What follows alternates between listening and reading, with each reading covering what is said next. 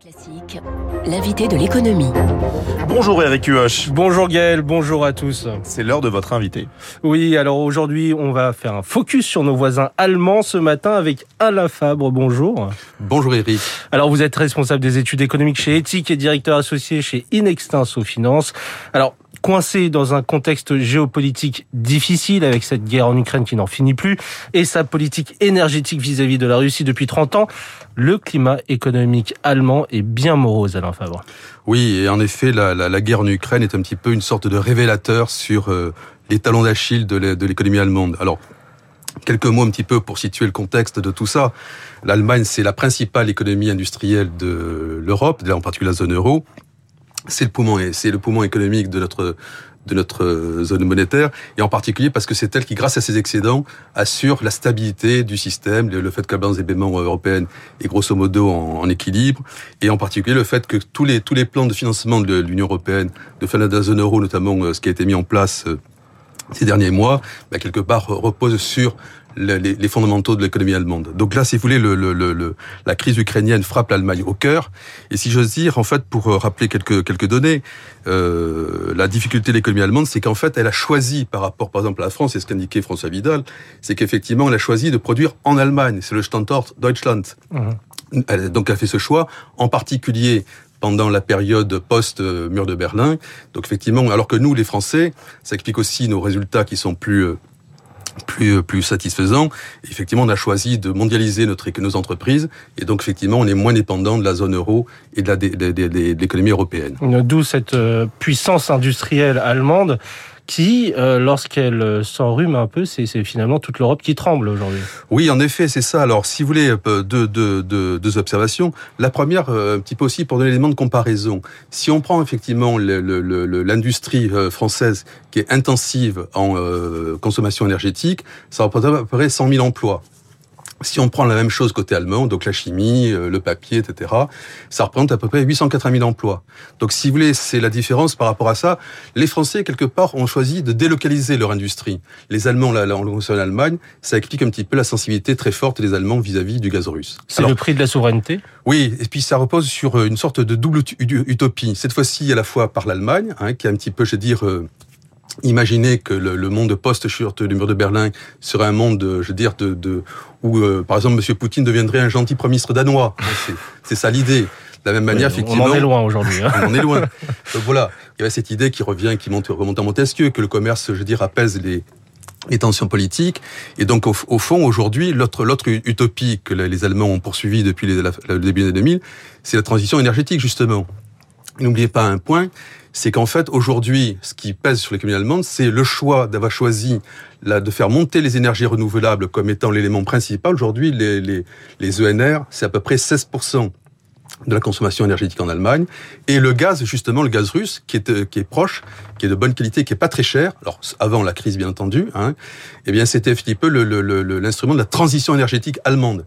Donc là-dessus, il y a une sorte d'utopie que le, la crise révèle, une double utopie, géopolitique et énergétique, et c'est ça qui fait effectivement que l'Allemagne aujourd'hui est un petit peu prise en tenaille par, le, par la situation euh, ukrainienne. Une utopie alors que actuellement, et les euh, annonces de cette semaine de la part de Moscou euh, ramènent plutôt à la réalité, hein, le Kremlin qui... Euh, voilà, dénonce des, des, des, problèmes avec les Européens qui expliquent que Gazprom ne pourra fournir plus que 20% du gaz via Nord Stream 1 ça présage rien de bon tout ça. Non, et en fait, si vous voulez, c'est vrai qu'aujourd'hui, on a euh, le FMI a fait des, des, des simulations hein, sur l'impact de l'arrêt la, la, la, des livraisons de gaz euh, russe. Il y a des études également qui ont été faites par par la Bundesbank, je les ai euh, consultées. Grosso modo, si on prend l'idée que l'Allemagne sur une trajectoire de croissance d'environ 2 à 2,5%, eh bien l'arrêt des, des livraisons de gaz russe, ça représente à peu près 1,50 de PIB sur 2022 et 6,75 et sur 2023, 2023. Euh, Donc c'est extrêmement violent. Ça veut dire qu'en fait, l'économie allemande pourrait entrer en récession à hauteur de 3%. Donc c'est la moitié du choc du Covid hein, par rapport à ça.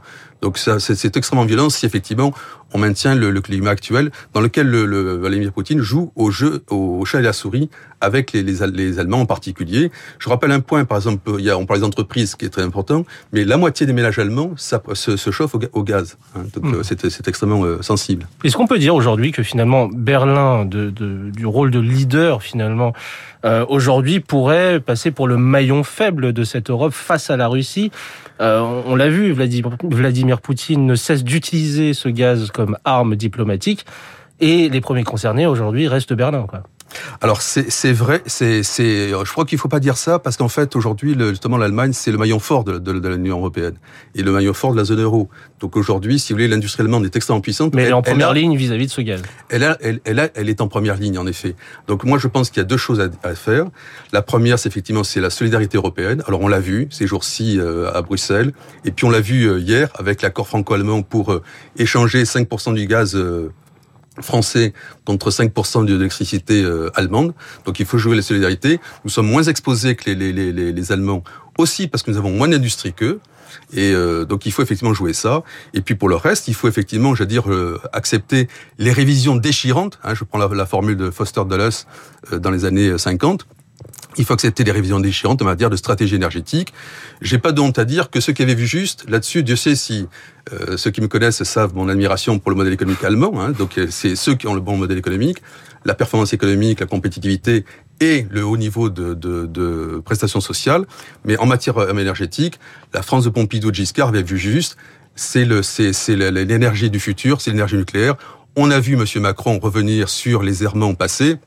Je pense qu'à long terme, il faut que la, France et l'Europe redeviennent des, puissances nucléaires. C'est ça qui nous permet d'avoir l'élément important en matière de coûts, de coûts notamment quand on veut passer à un modèle tout électrique. Hein. Rappelez, il faut rappeler aujourd'hui qu'on va passer à l'électrique dans l'automobile. C'est un choc énorme pour l'industrie automobile allemande. Et puis pour nous, qui sommes des consommateurs de presque une société tout électrique, l'électricité nucléaire est sans doute la, bonne réponse à ce, défi. Alors vous avez parlé de cet accord entre Paris et Berlin sur ces fameux 5% de stock de gaz qu'on pourrait euh, donner aux Allemands en cas de pénurie. Euh, ce sont des accords de solidarité bipartites finalement. Euh, Est-ce que euh, ce qui s'est passé entre Paris et Berlin peut se reproduire avec d'autres capitales? Je, parle de ça parce que ça a été difficile finalement de convaincre notamment Madrid ou encore Athènes de soutenir ce plan vis-à-vis -vis de l'Allemagne. Alors ce qu'il faut dire aujourd'hui, c'est que l'hiver sera rude parce qu'en effet, en effet, effectivement, l'accord, l'accord qui a été passé cette semaine est un accord qui est plutôt un accord, je veux dire, de recommandation. Et donc, effectivement, si la, la, la, la, si la, la difficulté, les, les, les Russes vraiment euh, engager un bras de fer assez violent euh, au moment de l'hiver, ça peut effectivement avoir. D'ailleurs, c'est le but de, de, la diplomatie russe pour effet, pour effet de morceler l'unité européenne. Et c'est là qu'on risque d'avoir effectivement de gros problèmes. Quelle est la réponse? Bah, La réponse à court terme, c'est de faire des économies. Ça, les, les, les, alors si on revient au modèle allemand, ils en font. Hein.